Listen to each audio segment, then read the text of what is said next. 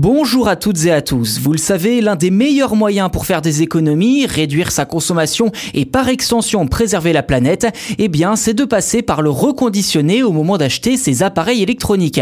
D'ailleurs, peut-être euh, vous en a-t-on déjà offert à Noël ou à votre anniversaire? Et si cette tendance est porteuse, eh bien, il faut toutefois faire très attention et ne pas se tromper. Ainsi, un appareil reconditionné est-il aussi fiable qu'un neuf Eh bien, c'est ce que je vous propose de voir dans cet épisode. Preuve de l'engouement pour ces objets reconditionnés en France, la vente de smartphones de seconde main représentait 15% du marché en 2021. En 2015, plus de 700 millions d'appareils de ce genre ont été mis sur le marché dans le monde. Alors avant de rentrer dans le détail, que signifie le terme reconditionné? Eh bien, contrairement à un produit d'occasion qui est directement remis sur le marché en l'état, un produit reconditionné retourne chez le vendeur où il est soumis à toute une batterie de tests et de vérifications afin de le remettre à neuf.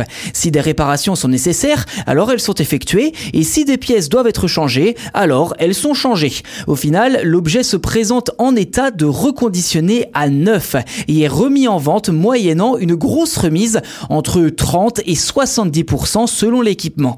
D'ailleurs, la transparence est la règle d'or du reconditionné, car si un objet présente une imperfection, elle est systématiquement signalée. Si une pièce a été changée, elle est également signalée. À noter qu'un produit reconditionné n'a pas forcément été utilisé très longtemps par son précédent propriétaire, il peut même ne jamais avoir servi en fait. Concernant la fiabilité, notamment des smartphones qui sont de loin les objets les plus reconditionnés sur le marché, eh bien il faut noter qu'ils sont tous vendus avec une garantie d'au moins 6 mois, voire plus dans certaines enseignes de reconditionnement. Par ailleurs, plusieurs labels permettent de distinguer un bon produit d'un autre. Concernant les iPhones, Apple propose son propre label de certification, mais il il y a aussi Mobile certifié reconditionné, décerné par l'association aircube.org, considéré tout de même comme le premier référentiel européen en matière de téléphone reconditionné. En clair, oui, même reconditionnés, la majorité des smartphones sont fiables, tout du moins presque autant qu'un neuf. Reste toutefois à faire confiance à son bon sens pour faire le bon choix, car si un smartphone est reconditionné comme neuf à un prix qui pourrait paraître encore un peu élevé, eh bien c'est sans doute qu'il est vraiment en très très bon état.